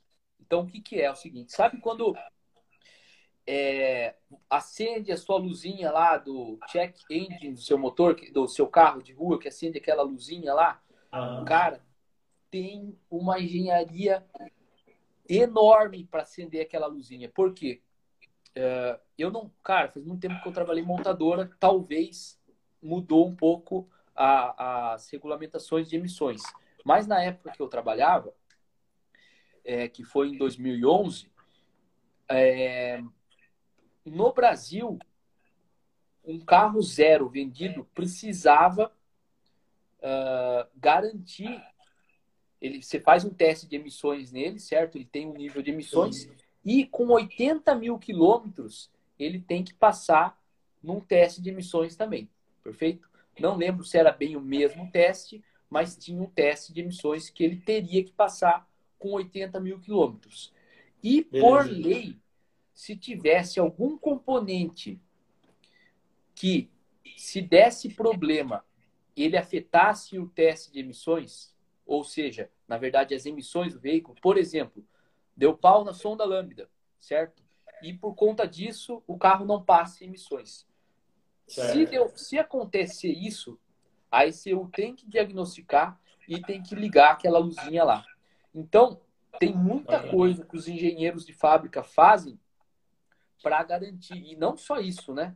Que uh, caso dê algum problema, apareça o check engine, tem toda a parte de OBD, que é OBD2, é o protocolo de comunicação lá, que tem aquele conectorzão padrão ali, que geralmente fica próximo ali das pernas do motorista, que é o conector diagnóstico, né? Que a galera conecta scanner lá e tudo mais. Então, OBD2 também tem a ver aí com, com, com OBD, que é essa parte de você ter um diagnóstico padrão de todas as montadoras, né? Certo. Então, é Beleza. basicamente isso aí. Ô Roberto, aproveitando que a gente estava falando de. Só, de só deixa eu falar um detalhe muito importante, Vitor. Se eu Fala não me engano, cara, essa é a nossa primeira live que a gente está fazendo. Se eu não me engano, o Instagram limita em uma hora, certo? É, provavelmente vai cortar já já, né? Então, se cortar já já, a gente vai continuar essa live aí, porque o assunto tá legal, a galera não, tá, tá, interagindo bastante. Então, se cortar, galera, aguenta um pouquinho que a gente já vai recomeçar a live aí. Beleza. É... Então, voltando, Peraí que tem, uma pergunta aqui. O Ed perguntou se o motor não entra em modo de segurança. Acho que quando acende o check engine. Exatamente. Em, em muitas vezes ele entra em modo de segurança justamente para o dono do carro ir para uma oficina resolver o problema, porque uhum. não pode ficar circulando com o carro com algum componente com problema que afete uh, emissões, certo? De uma maneira básica, faz muito tempo que eu não trabalho com isso, né? É. Beleza. É essa ah, tem, tem mais uma pergunta legal aqui do Fábio. Se tem algum problema usar borboleta eletrônica com muita pressão de turbo? Boa pergunta. Boa pergunta. Olha, isso aí, eu acredito que assim, ó. O que, que eu posso comentar sobre isso? eu já ouvi muitas pessoas falarem nisso, tá? Eu, na época que eu trabalhava na Protune, a gente chegou a fazer um projeto que a borboleta oscilava, certo? Quando entrava, e não era muita pressão de boost, certo? O controle PID, eu que tinha calibrado na bancada, tá? Tava tudo certinho. E quando entrava pressão de boost, o controle se perdia certo? E naquela e o carro, cara, ele trabalhava. Então assim, isso eu já vi na prática uma vez só, tá? E não era com muito boost, tá? Então o que eu posso dizer, já aconteceu comigo e pode e pode fazer sentido sim, tá? Eu só acredito que se o PID for bem, se a estratégia de PID permitir você ter uma calibração completa, que você não deva sofrer tanto com esses problemas. Sim. Fechou? Olha o que o, o André falou. Deixa eu ver aqui. O André, meu amigo gaúcho. Fala, gaúcho.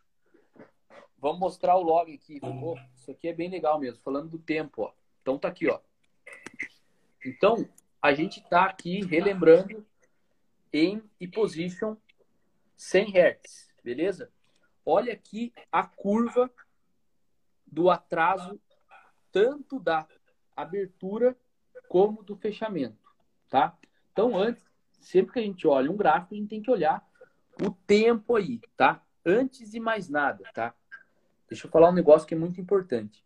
Quando a gente vai fazer uma calibração do PID da borboleta, existe um compromisso entre velocidade de resposta e a corrente no motor, tá? Hum, por questão de durabilidade, você disse? Por questão de durabilidade. Nessas condições de transiente, cara, que é abertura e fechamento, se você colocar um PID que responde muito rápido, você vai reduzir a vida útil da borboleta, certo? Então, as calibrações, elas têm esse, essa, esse compromisso entre velocidade de resposta e corrente máxima ali no dispositivo. Você tá? disse que, por exemplo, para eu ter uma resposta muito boa, eu tenho que usar muita corrente e isso acaba forçando o motor de uma forma, mais, de uma forma maior. Exatamente. Certo. Só que a gente tem um detalhe, tá? A primeira vez que eu vi isso, eu falei, caramba, cara, isso aqui tá muito lento. Porque eu nunca tinha visto esse tipo de atraso, tá?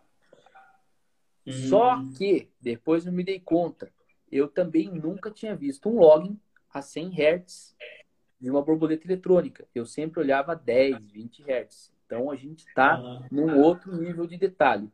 Vamos falar em tempo de atraso, tá? Olha só.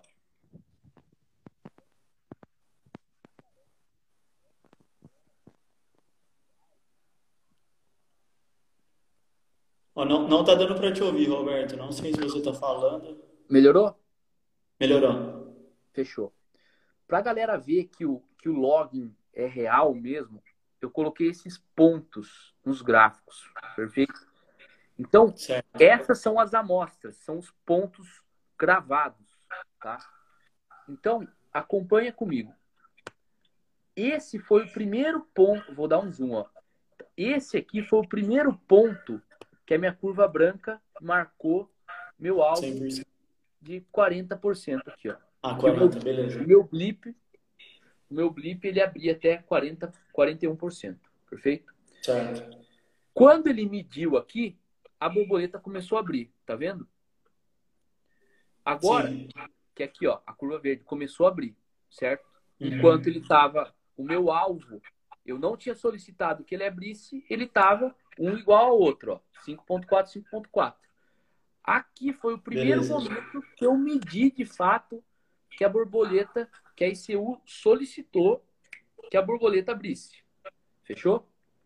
Certo. E se a gente for olhar aqui, eu tinha 20%, tá? Tava na metade do caminho. Aqui eu já tinha 32% e aqui eu já tinha 39,5. Então, eu vou considerar que nessa amostra aqui, eu já estava meio que no alvo, tá? Quanto tempo deu? Quanto tempo deu? Eu tenho essas duas retas aqui e pelo I2 eu consigo medir esse tempo. Tá aqui, ó. 39 milissegundos, tá? Então, vamos dizer assim, que nessa condição do blip, eu tive um atraso de 39 milissegundos. Entendi. Cara, considerando todas as vantagens que a gente tem de uma borboleta eletrônica, esses 39 milissegundos são os menores dos problemas. Sim. Certo? Dá para ser relevado, né? Não é, não é algo que, exatamente. vai fazer então, um carro na corrida. Exatamente. Back to basics, 39 milissegundos. Você pega 39 segundos e divide por mil. Então, é pouquíssimo tempo. É 0,0 3,9 segundos. Sim. Então, é... falando sobre velocidade de resposta, não é algo que vai realmente afetar desempenho e tudo mais. Certo. É... Aproveitando então ó, a pergunta que, que a gente acabou não respondendo, que estava na outra live, sobre controle de tração e controle de largada com borboleta eletrônica e aproveitando isso aí, é, eu gostaria que você comentasse sobre você utilizar a borboleta eletrônica numa condição de pit limit, por exemplo. Perfeito. Qual então, seria a vantagem?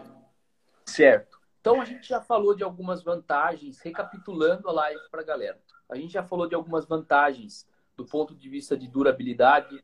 A gente mostrou que o sistema ele tem as suas redundâncias por segurança, certo? A gente não comentou, mas o pedal também ele tem dois sensores, certo? Para redundância. Você tem o pedal position main e você tem o pedal position uh, tracking, tá? E Sim. a gente falou também das vantagens de se usar a borboleta eletrônica para o start, certo? Uhum. Para a parte de dirigibilidade, foi feita uma pergunta muito legal quando você tira o pé. Então, tem estratégias que a gente faz para melhorar a dirigibilidade, para você controlar a desaceleração do motor, tá? E agora foi feita uma pergunta sobre controle de tração e launch control e você comentou do uh, pit limit. Beleza. Isso aí. Uh, o primeiro controle de tração, pelo menos que eu vi e estudei, foi que a Toyota fez. Tá? E ele era baseado em borboleta eletrônica. Isso aí eu vi num paper da SAE, na, na época que o, o TCC que eu estava fazendo da, na engenharia era sobre controle de tração basicamente, o meu TCC foi desenvolver a estratégia do algoritmo de controle de tração da ProTune, certo?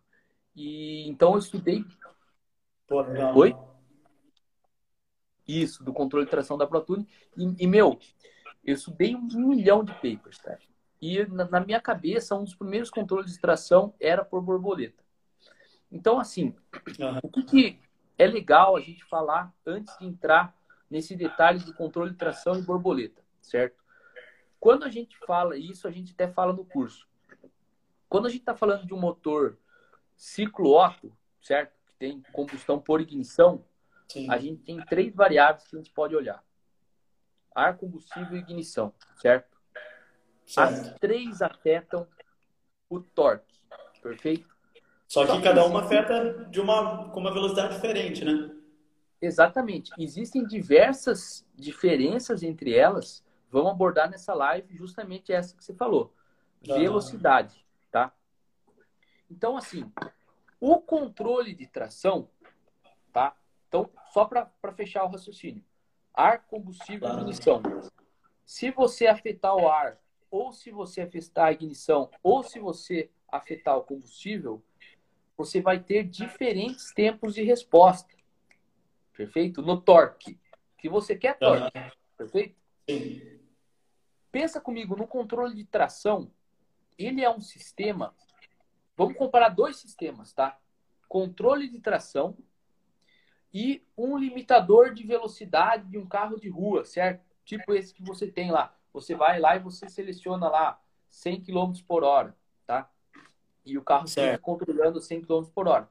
Você concorda que um controle de tração de um carro de corrida ele precisa de uma velocidade de resposta muito mais rápida do que um carro Sim. original num limitador de velocidade? Sim, com certeza. Tem que ser, tem que agir na hora, né? Na redução tem que, de Exatamente. No, no limitador de velocidade, se você fizer um controle rápido, meu, vai ficar horrível a dirigibilidade, certo? Imagina você vai lá, você está andando na, na rodovia 100, você seleciona 80, o negócio corta para 80, você vai dar uma cabeçada no vidro. Então, é. a velocidade de resposta também não é um negócio em que a máxima velocidade é sempre ideal. Você tem que ajustar para o seu sistema. Num controle de tração de corrida, que nem a gente estava falando, cara, você está com um motor lá de 600 cavalos, o cara está fazendo uma curva, ele dá o pé, vem o torque, teve um slip maior do que o alvo, você acha que o, a redução de. O, o, controle precisa fazer uma redução de torque, certo? Uhum. Você vai o quê? Uma redução de torque rápida ou uma lenta? O mais rápido possível, né? o mais rápido possível. Então, por isso que o controle de tração normalmente se faz atuando mais na ignição, certo? Por quê? A ignição, você, se você limitar o motor ou se você atrasar o ponto, você reduz torque no próximo ciclo, tá? Uhum. Então, imagina que você está tendo a combustão aqui 100%, putz, preciso reduzir torque. A ICU ela já manda atrasar o ponto ou limitar o motor. A redução de torque acontece na, na, próxima combustão, já vai reduzir o torque. O que, que acontece se você fechar a borboleta? Identifiquei o, o, o slip está distracionando, eu preciso reduzir torque. Fecha a borboleta. Pensa uhum. no Se for um motor uh, aspirado ou turbo, independente, cara. Um turbo é pior ainda. Você fecha a borboleta. Só que o seu coletor de admissão está pressurizado, certo? Leva uhum. todo um tempo, tem todo um delay entre fechar a borboleta e você realmente diminuir a vazão de ar do motor. Ainda mais se tiver um pleno grande, né? Exatamente, exatamente. Nessas equipes não tem uma redução de pressão instantânea, né? Exatamente. A gente tem que entender que o coletor de admissão. É, é, eu sempre gosto de fazer analogia do sistema, como a gente está olhando ali, ar. Se fosse é, água, ficaria mais fácil, né? Então, imagina, você tem lá, ao invés de você ter a borboleta, você tem um registro, certo? E ao invés de você ter um pleno, você tem uma caixa d'água, certo? Certo. Ó, Roberto, tá sugando Roberto, a Foi. O Tássio perguntou o que é sleep. Eu acho que é interessante explicar. Show de bola. O, então, o termo. O sleep é, é um termo que define, vamos lá, back to basics. Sleep é quando a roda de tração está girando numa velocidade maior que a roda de rolagem, tá? Então, se a gente olhasse um, um, um carro de tração traseira, certo? A roda de tração, que é a traseira, ela gira sempre mais rápido que a da frente. Isso, muita gente acha, ah, o slip é quando gira. Sim, é quando uma gira mais rápido que a outra. Só que isso sempre acontece. Se você tem torque, isso sempre acontece. Se você tá, por exemplo, descendo, que nem a gente deu aquele exemplo, uma ladeira com o pé fora do acelerador, as duas rodas estão girando na mesma velocidade. Uhum. Se você encosta 1% no seu acelerador, de maneira que você tem torque na roda, você tem slip. Então, o slip é, e muita gente fala em português, patinagem, a roda patinou. Sabe quando os caras uhum. dão aqueles burnout? O cara vai lá, trava no freio de mão, acelera tudo e fica patinando o pneu? Esse é um Uma roda está parada e a outra girando, né? Isso, a roda da frente parada e a de trás girando numa tração traseira. Isso é um, um slip muito alto, porque uma roda está com zero de velocidade e a outra está numa velocidade altíssima. O que é legal a galera entender é que você sempre tem slip. Se você não tem slip, ou seja, essa diferença de velocidade entre as rodas, você não tem torque. Beleza? Então, o controle de tração, ele fica olhando essa diferença entre velocidades de tração e de não tração, e ele trabalha num slip ideal, certo? Que seria uma diferença uhum. onde você vai gerar o máximo torque, beleza? Então, slip é basicamente beleza. isso aí. Então, aí voltando então no controle falando... de tração, é, a gente já concluiu que usar a borboleta eletrônica não é uma boa opção porque não é rápido. Em um carro de corrida, certo? Exatamente. Para finalizar aquela, aquela analogia lá com o sistema hidráulico, né? Se a gente tivesse um sistema de água, que você tem um registro, uhum. do outro lado do registro você tem, você tem uma caixa d'água, que seria o plenum ali, o coletor de admissão, e o seu motor seria uma bomba que está sugando água, beleza? Sim. Se você fechar o registro, a sua bomba ainda vai sugar água, porque tem água na sua caixa d'água. Enquanto não uhum. esvaziar a caixa d'água, não vai diminuir a quantidade de água no motor. No motor funciona da mesma maneira. Você fecha a borboleta, mas ainda tem ar no seu coletor de admissão, certo? E às uhum. vezes a borboleta eletrônica está longe no motor, você tem um volume enorme ali. Quando é turbo, é pior ainda, porque você pode estar tá numa condição com muita pressão de boost no seu coletor, certo? Então, fechar a borboleta para você querer reduzir torque de uma maneira rápida não acaba é que, legal. No turbo acaba que você tem que acaba não adiantando, né? Não, acaba não adiantando muito. Você já tem muita, muita pressão ali querendo entrar e a borboleta querendo fechar, né? Mas beleza. Agora, ir para pit limit. É, é melhor usar a borboleta? Aí é que tá. O que que a gente comentou de controle de tração, né? Então, certo. assim, além do controle de tração, no, no controle de tração não se usa para redução de torque, mas a gente pode usar aquela suavidade para facilitar na hora das, das reacelerações, certo? Então, de uma maneira é, que não é pela redução de torque, mas sim pela linearização que a gente começou no início da live, ela ajuda e ajuda muito. Beleza? Uhum. Agora sim, para o controle de largada, certo? Dependendo do projeto, ela ajuda demais. Por quê? Porque na hora ali do que você vai colocar o motor no, no, no limitador, você consegue, por exemplo, suavizar mais o limitador, tá? Não, por quê? Porque você pisa no fundo no acelerador, e você não abre toda a borboleta. Não estou dizendo que isso traz o melhor desempenho, tá? Eu sempre uhum. prefiro limitar o torque sem ser pelo ar, tá? Então, por exemplo, assim, se você conseguir limitar o torque, reduzindo, cortando o motor, tá? Colocando ele no limitador mesmo e atrasando um pouco a ignição, quando você precisar do torque total, a volta é muito rápida. Então, a mesma analogia serve para isso, tá? Beleza. Agora, Legal. num pit limit, tá? Então vamos lá, back to basics. O que é pit limit?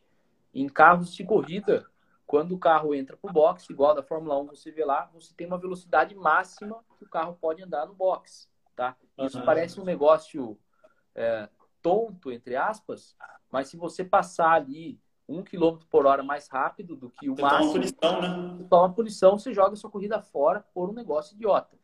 Então, o pit uhum. limit é muito importante, tá? E assim, o que, que muita gente faz? A galera usa a função de two-step para pit limit, tá? Tem algum problema nisso? Funciona? Funciona. Só que é o seguinte, a função de two-step, ela coloca um outro limitador no motor, certo? Então, uhum. se você trabalha, por exemplo, com 7000 de, RP, de limitador do motor, que é a sua rotação máxima do motor, quando você aperta o botão two step, ela coloca, os caras reduzem a rotação do motor, perfeito? O limitador muda para 3.000, 3.500. Como que os caras escolhem essa rotação?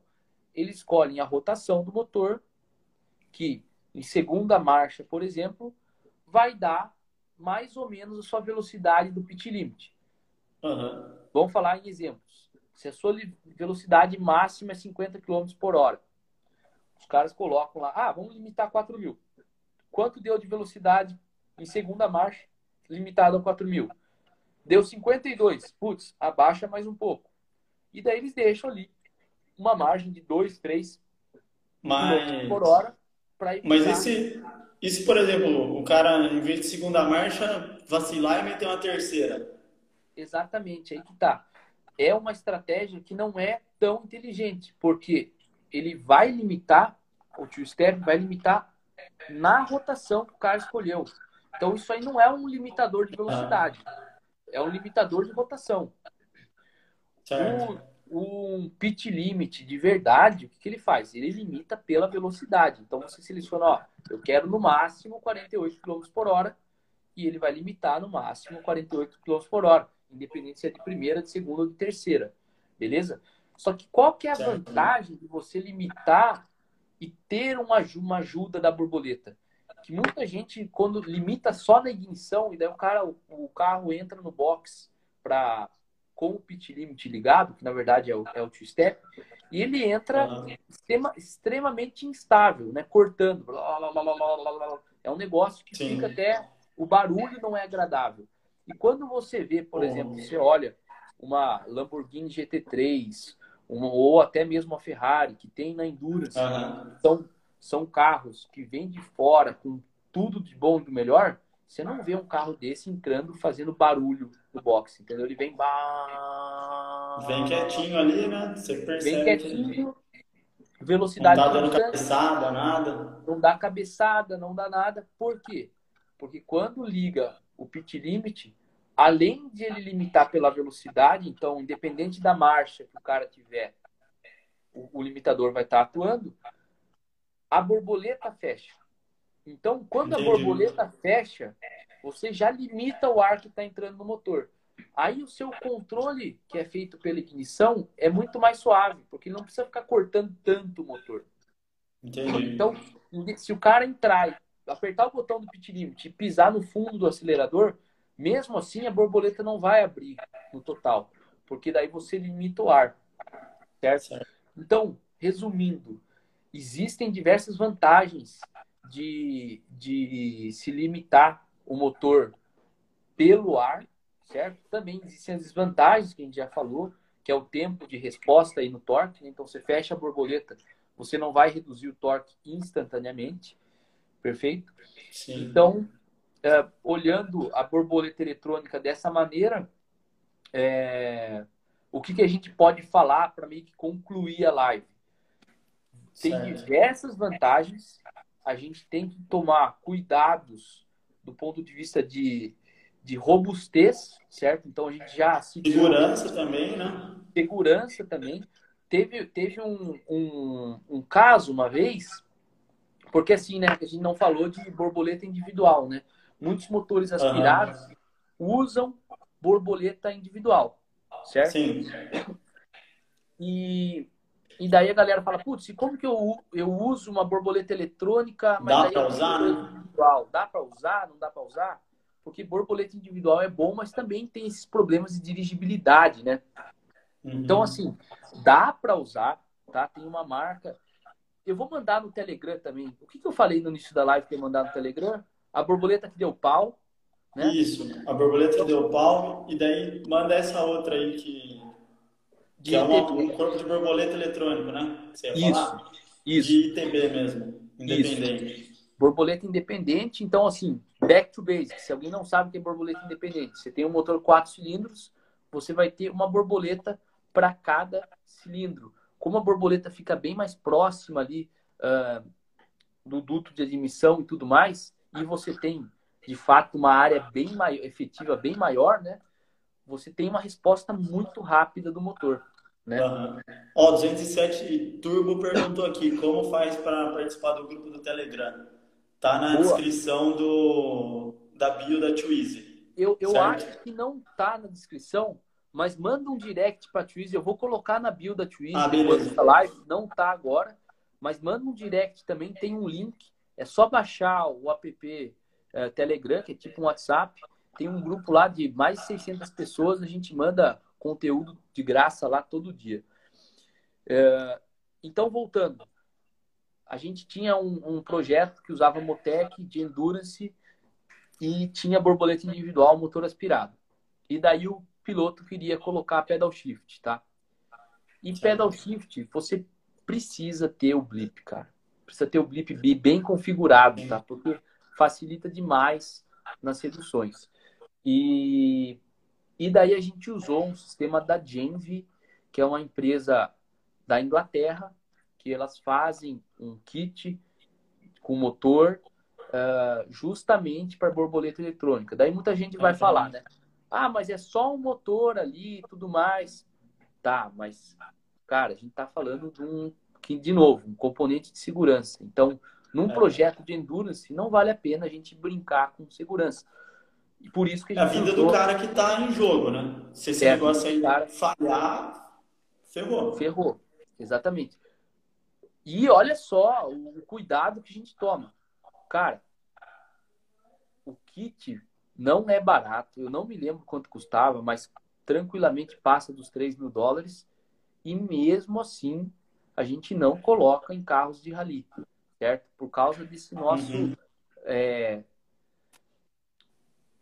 Por causa da condição mesmo, né? Por causa da condição. Existem diversos carros de rally na caminhonete, nas caminhonetes, todas têm borboleta eletrônica, tá? Porque daí já tá com o motor original e tudo mais, certo? Mas nessas aplicações que, que a gente faz que não tem borboleta é, eletrônica no motor original, a gente não coloca. Uhum. Certo? Então. É uma condição tá... muito mais extrema, né? Não, não, não vale a pena pagar para ver. Exatamente. Cara, assim, ó, a nossa live já durou aí uma hora e meia. Não sei se, se alguém quer fazer mais alguma pergunta. Tem, tem mais uma pergunta aqui do Tássio. É, aqui, ó, a borboleta eletrônica nessas injeções programáveis, ela sempre faz a recalibração a cada vez que se liga, igual ao original? Porque é, carro original, na hora que você vira a chave, não sei se são todos, ele vai até 100% e zero para fazer a calibração, né? Ele quer saber se nas programáveis isso aí é feito. Olha, eu sei que, por exemplo, eh, algumas ECUs elas fazem uma calibração automática. Então, quando você seleciona na ECU, quero calibrar o meu zero e o 100 da borboleta, elas fazem sozinho. Agora, eu não vi nenhuma ainda que, que refaça a calibração toda vez que se liga a ignição, tá? Principalmente porque os, o sistema de uma injeção programável, os caras levam em consideração coisas como, cara, você vai ligar a ignição com, com um conector solto, você vai ligar a ignição com a bateria baixa, você vai ligar a ignição eventualmente com, com chicote de teste. Então, eu acredito que por isso eu nunca vi uma injeção que sempre fica se recalibrando. Talvez tenha alguma que ela você tem uma opção que você seleciona para ela fazer isso. Na verdade, da verdade, eu acho que ela não fica se recalibrando. Ela simplesmente abre e fecha para fazer um teste de sistema se ele vai até o, até, até o 100 e o 0. Para ver se não tem nenhum erro ali, né? Se não tem se nada. Se a borboleta não está travada. Exatamente. Exatamente. E, e, e, e só para fechar o raciocínio da borboleta individual, eu já vi um caso de um cara que pegou e ele tinha esse projeto de motor com borboleta individual, cabo mecânico, tá? Com cabo, né? Borboleta mecânica. E daí o que, que ele fez? Ele falou assim: Meu, borboleta eletrônica funciona bem, eu vou prender uma borboleta eletrônica por fora ali, fez um furo no, na, na borboleta mesmo, certo? Colocou ah. o cabo ali e ele nossa. usava a borboleta para abrir, certo? Caramba. Funciona? Funcionou. Até um dia que o cara foi frear em um velopark na curva 1 e o carro ficou acelerado e ele saiu da pista. Não bateu, não machucou nada, Nossa. mas ele saiu da pista. O que, que aconteceu? Cara, a borboleta tava, ficava aberta, certo? Então ela ficava com mais contato, com, com um contato maior com umidade, certo? Então você tem que entender que as uhum. partes móveis têm umidade, foi passando ao longo do tempo, a borboleta travou. Então, para você ver que, assim, às vezes um negócio que parece muito simples, ah, mas a borboleta original funciona, então vou fazer um furo, prender um cabo. Não é uma boa ideia. Nesse caso aí, o é. cara quase sofreu um acidente por conta disso. A pergunta do Gregory, vocês já usaram o Speed do hino? Cara, me mandaram uma mensagem no, no Instagram, no Facebook, não lembro, sobre o Speed do hino. E, mas a gente nunca usou. Mas parece bem, bem interessante. Essa é aquela, aquela injeção programável com base no, no Arduino, é isso? Se eu não me engano, sim. Explica aí melhor pra gente, pra gente, Gregory. Cristiano no sol. Olá, amarelo programável faz no painel amarelo, é bem top, não precisa do computador para calibrar. Show de bola. Então deve ter um, um painel ali para calibrar a borboleta, certo? É isso aí, Cristiano. Deve ser. Beleza. Massa, amarelo, amarelo, verde lá. amarelo é um puta, um puta do, do mais seu, muito boa. Mais alguma pergunta, pessoal? Então, o que, que vale a pena? Uh, que tem duas coisas para a gente recomendar agora no final dessa live. galera, a gente, essa foi só a primeira live, serão 20 lives, que nem essa, vocês viram que é, é uma live focada totalmente nessa interação com vocês. O que, que a gente fez? Por que, que não tá lá na, na descrição lá o grupo do Telegram? Tem ali um form do Google. Se vocês entrarem na bio da Twizy, lá no Instagram da Twizy, tem um link lá. Quem clicar lá vai conseguir responder um formulário falando de ideias para essas lives, tá? Então, a ideia principal é ser back to basics, algo voltado para o básico mas muita gente pediu coisas, tópicos ali um pouco mais avançados. Então, eu acho que o caminho vai ser meio que esse. A gente vai explicando e a gente vai sempre é, relembrando os tópicos básicos e jogando para a galera. O que, que é muito importante? Nas próximas lives, a gente vai fazer algumas coisas bem legais, tá? Para a galera participar mais. Vai rolar o calendário das lives? Vai. Essa semana a gente vai liberar o, o, o da semana aqui. Vão ter mais quatro lives essa semana. E ó, o Breno aí, obrigado. Muito top. Alfredo, live top. Show de bola. E o que, que a gente vai fazer? Entrem no grupo do Telegram, tá? Lá que a gente, manda, a gente manda todas as todas as, as informações das lives e tudo mais. Cybex Brasil também, forte abraço aí. André Valera, parabéns, Gaúcho. Boa, Gaúcho. Quanto tempo, hein? que mais aqui? Gostaria de saber como participar do grupo Telegram. Tá. É, manda um direct no Instagram da Twizy, tá? É, que eu vou, eu vou compartilhar com vocês o link. Boa. Fernando, nosso parceirão. Ciro, top de verdade essas lives, valeu. Galera, o que é muito importante pra gente, né? Quanto mais vocês compartilharem uh, essas, essas lives, isso aí nos ajuda. Vamos ver se é, próxima live vai ter mais gente aqui. E o nosso intuito é o quê? Que pessoas se cadastrem, peçam para participar da live. Então, que nem o Vitor está participando aqui, na live de amanhã. Para ser justamente assim, o, o, nosso público, né? Perguntando. Exatamente. Exatamente. A gente quer que vocês participem ao vivo, perguntando. Eu acho que esse tipo de perguntas e respostas é muito legal. Então, cara, quem tiver interesse, manda no direct da Twizy, mas preencha lá, entra na bio da Twizy, do Instagram, tem o link, preenche lá o formulário. A gente já vou adiantar para vocês. Nessa semana vai ter uma participação muito legal de um, de um aluno do nosso curso de calibração, que é o Gustavo. O Gustavo ele é engenheiro da Bosch e ele tem muito conhecimento em calibração. A gente troca ideias animais e ele vai participar. A gente vai falar sobre. Já vou adiantar já. Não é a live de amanhã, não é amanhã, né, Vitor? É na quarta. Não, é quarta-feira. A gente vai falar né? sobre, sobre knock control, exatamente. Então a gente vai falar ali sobre. A gente vai ensinar certinho o que é detonação, knock control, sobre sensor de NOx. Meu, vai ser uma live animal com a participação do Gustavo. Então, quem tiver interesse em participar da live, relembrando, galera, a ideia é back to basics. O intuito dessas lives é ajudar quem está começando. Então, não interessa a dúvida que você tem. Se você não sabe o que é um TPS, não tem problema. Pergunta aí que a gente está aí para ajudar vocês. Beleza? O que, que a gente pede para vocês? Entrem no grupo do Telegram, o que vocês puderem compartilhar uh, o nosso canal do Telegram e Instagram. O nosso intuito é que a gente atinja o máximo de pessoas possíveis nessa live para a gente realmente ajudar a galera aí que quer entender profundamente de verdade injeções eletrônicas programáveis. Beleza? Beleza. Acho que é isso aí, né, Roberto? Fechou. Pessoal aí parece que gostou bastante, né? Bacana isso aí. Reconhecimento da galera. Show de bola. Valeu aí, Breno, pela mensagem. Valeu, NC Chicotes.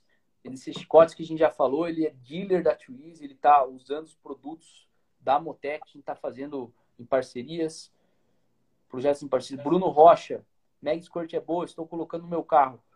Cara, vou dar a minha opinião sobre a Mega, tá? A Mega Squirt é uma puta ICU para você aprender sobre calibração, tá? Ela tem um preço acessível, e ela tem também um software que tem diversas possibilidades de configuração, perfeito? Então é um software bem completo. eu recomendo muito para quem está aprendendo a usar. Não recomendo para quem vai usar em aplicações mais profissionais, certo? Não usaria uma Mag Squirt num carro de endurance, num carro de cliente da Twizy. Não usaria. Por quê? Porque a gente preza muito por robustez e, cara, eu prezo por ir pro autódromo e tá tranquilo. Quando tem qualquer problema, eu sei, meu, uhum. na ICU não é porque a gente usa Motec. Mas, para quem está aprendendo calibração e para quem tem interesse em evoluir, é muito massa, Bruno. O Bruno. Ó, tá teve mais uma pergunta aqui, ó, do 207 Turbo. Se a Motec tem proposta de entrar com, no mercado com um produto mais acessível. É, tem, tanto que eles lançaram a GP Lite, né? A GP Lite, vamos marcar aqui a, a pergunta do 207 Turbo e mandar um abraço aí pro Bruno também, que fez a pergunta. O Bruno que comenta em todos os vídeos da Twiz no YouTube. Bruno. Valeu. YouTube.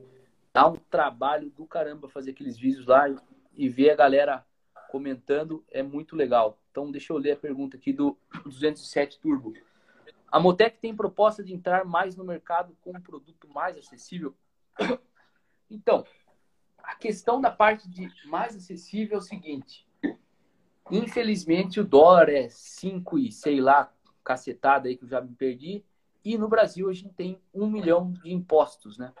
Se a gente fosse olhar preço de Motec direto em dólar, se a gente esquecer cotação e importação, cara, tem a, a GP Light, que é uma ICU que faz muita coisa por 1.700 e poucos dólares.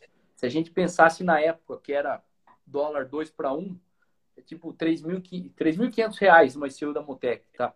Então, a Motec tem produtos que não são tão caros. O problema entra em cotação de dólar e imposto, né? Taxa de importação. Quando você vai comprar um iPhone nos Estados Unidos, custa X e no Brasil é 2X, né? Não tem como fugir disso. Porém, uhum. né? A gente acaba ficando muito caro, né? Acaba ficando muito caro, exatamente, exatamente. Então, a, a Motec eu estava dando uma olhada aqui agora. Hum. O preço dela de uma Motec não é muito diferente do FT600 lá fora. Quanto custa uma FT600 nos Estados Unidos? Ó, fazendo a conversão direta dá 14 mil reais. Mas em, em, dólar lá, vamos falar em dólar lá. Quanto custa uma FT600? 2.700 dólares. Uma é, M150 é nessa faixa aí também. É, é se a gente for falar de uma GP Lite, vai, que é 1.780 dólares, é mil dólares mais barato. Com mil dólares você é. pega um dash, entendeu? Então, assim, não, não é um produto é, muito mais caro do que uma FT600. O pepino é que quando a gente põe no Brasil, com a cotação que está, fica meio que inviável, né? É foda. A gente, a gente, fez, a gente uh, fez algumas parcerias, né? Tanto com que a gente faz com alunos, né? Nesse, nesse, nessa, nessa turma 1 do curso de calibração que a gente lançou há uns três, umas três semanas, a turma, a turma já foi fechada e tudo mais, a gente vai fazer um, um, um projeto Motec é quatro mãos, certo? O que a gente vai fazer? Para os alunos que se inscreveram na primeira turma, a gente vai pedir com que eles respondam algumas perguntas no e-mail e contem o projeto deles, tá? Então, quem já tem um carro, algum projeto que já tem injeção eletrônica programada, tá? E daí a gente vai olhar e a gente vai fazer uma parceria onde a gente vai disponibilizar uma Motec M130 ou M400, vai depender do projeto, por um preço muito mais acessível para que a gente consiga aí a, ajudar a galera que tem o sonho de trabalhar com uma injeção eletrônica programável de altíssima qualidade. Então, respondendo aí o 207 Turbo, a Motec tem produtos que são mais de entrada, não é assim só produtos de 5, 6, 7 mil dólares, porém a gente está ferrado aqui no Brasil, né? Enquanto a economia não é. melhorar, fica um negócio só para projetos com budget alto, né? Mas beleza. É... TC, TRC Motorsports, parabéns, ótimas explicações, sem mistério. É isso aí, cara, sem mistério. Eu acho que a gente tem que uma das nossas missões é compartilhar conhecimento mesmo sem segredos, sem mistérios e também sem vendinha, entendeu? Acho que fica bem claro que a gente não está aqui para vender Motec, vender curso, nada disso, cara. A gente quer realmente ajudar a galera que quer aprender calibração de verdade. Mr. Doni, forte abraço aí, Mr. Doni, nosso amigo aí de curso e também de autódromo. 306 Project, bacana, assunto sobre no control. Cara, vai ficar essa, essa live no control vai ser massa, hein? Uh, taxando e passando para programar, vou ficar sem ele. Carro de um projeto simples e acessível. Forte abraço aí, Brunão. Top demais vídeos, não perco um. Estou muito satisfeito. Show de bola. Ciro, os produtos da Motec já, já, já são usados em moto de baixa cilindrada? Olha, aqui no Brasil eu não conheço nenhum projeto com motos de baixa cilindrada, né? Uh, lá fora deve ter. Com certeza o único. Uh, eu acho que Superbike 600 já usou Motec, viu, Roberto? Já usa, né? 600 lá já fora. usa. É. Lá fora já usa. Eu, e a Motec fechou a parceria com o Superbike da Itália, se eu não me engano. Vou mandar no grupo do Telegram também. E eu acho que a 600 também vai ser tudo de Motec para daqui um ou dois anos. Beleza. Fábio. Roberto, eu não sei se eu tenho mais bateria aqui. Tá... Não, show de bola. Tem alguém que quer entrar live aí com, com o Vitor saindo e fazer alguma pergunta para a gente finalizar a live aí? Se alguém quiser, aperta o botão aí que quer participar que a gente vê de colocar. Fábio Gouveia, aquele keyboard da Motec serve em outra injeção via CAN? Serve, ela, ele tem uma CAN padrão lá, que se a sua injeção for programável, ele serve sim, sem problema nenhum. Oh, vou dizer, Roberto, eu vou ter que desligar aqui. Beleza, Vitor saiu aí. Uh, Adilson, que da hora. E como é o suporte da Motec? Lincoln Veloso. Suporte da a Motec funciona assim. A Motec ela tem a central na Austrália, ela tem dealers no Brasil, certo? Que são, são empresas que são certificadas pela Motec para representar ela. A Twizy é uma dealer Motec oficial no Brasil. Então, todos os projetos que são aqui do Brasil, que a gente fornece as ECUs, nós mesmos damos suporte. Beleza? William, que nunca tive experiência com Motec, mas deve ser top trabalhar. Putz, deve ser, é muito top, cara, muito legal. Edu, abraço, forte abraço. Eduardo, que era meu sócio na Twizy, forte abraço, amigão meu. Tamo junto. Mr. Doni, abraço, abraço. Michel, top como sempre. Forte abraço, Michel. Michel que vai fazer projeto com a gente também, colocando Motec aí em Minas Gerais. O Michel tem um canal no YouTube muito massa, MR Motorsport, sigam lá. Ele fala, cara, ele faz uns vídeos muito massa, cara. A galera tem que seguir ele aí. Forte abraço pro Michel. A Matheus sabe, para carro de rua existe uma estratégia boa para o controle de borboleta, buscando economia de combustível na aceleração? existe se a gente fizer aquela suavidade, né? Ela vai ajudar bastante porque vai evitar entrar na aceleração rápida, em condições de aceleração rápida. Então, para ter uma resposta aí para o Amadeus, legal, Roberto, depois falamos do que pede. Beleza, então, galera, obrigado pela participação de todo mundo. Quem ainda não entrou no canal do Telegram, entra lá, manda um direct para a Twitch que a gente vai responder. Fiquem ligados que amanhã tem live de novo, tá? Daqui a pouco a gente vai compartilhar no Telegram qual vai ser o assunto. Muito obrigado. Forte abraço. Posso usar Motec no meu projeto de Fórmula SE elétrico? Massa, pergunta. Massa. Ó, o Vitor Souza quer, quer entrar aí, eu vou, vou chamar ele aí. Moisés, a Motec tem um firmware para veículos elétricos, tá? É animal, cara. É animal. Então, foi um lançamento desse ano. É, Entra no Telegram que eu vou mandar isso aí também, cara. Eu vou até anotar aqui. Eu falei, tem três coisas para mandar lá: borboleta com problema e veio. Tá anotado. É, dá para usar em fórmula elétrico? Cara, a gente, eu já tive uma ideia, cara, em, porque eu sou formuleiro também, a galera da Twizy, todos, todos do Fórmula, e eu acho muito massa essa parte de carros elétricos. A gente já teve uma ideia de buscar uma parceria de alguma equipe para fazer um projeto em parceria. Quem sabe um dia rola isso aí. Beleza? Max, parabéns, aprendo muito com vocês. Abraço, forte abraço, Max. Vamos colocar aqui. Vamos colocar aqui, cadê? Deixa eu ver aqui quem que pediu para entrar. Putz, tinha um cara que tinha pedido para entrar na live aqui, ele saiu, eu acho. Mas beleza. Última pergunta aí para a gente finalizar a live de hoje do Tássio. Por que as pessoas que falam falam que 95 de lambda é de maior risco? Tássio, de uma maneira rápida, sua pergunta é bem, bem uh, grande para a gente responder, mas o lambda tá direta, o valor de lambda está diretamente relacionado com a temperatura da câmara da combustão, certo?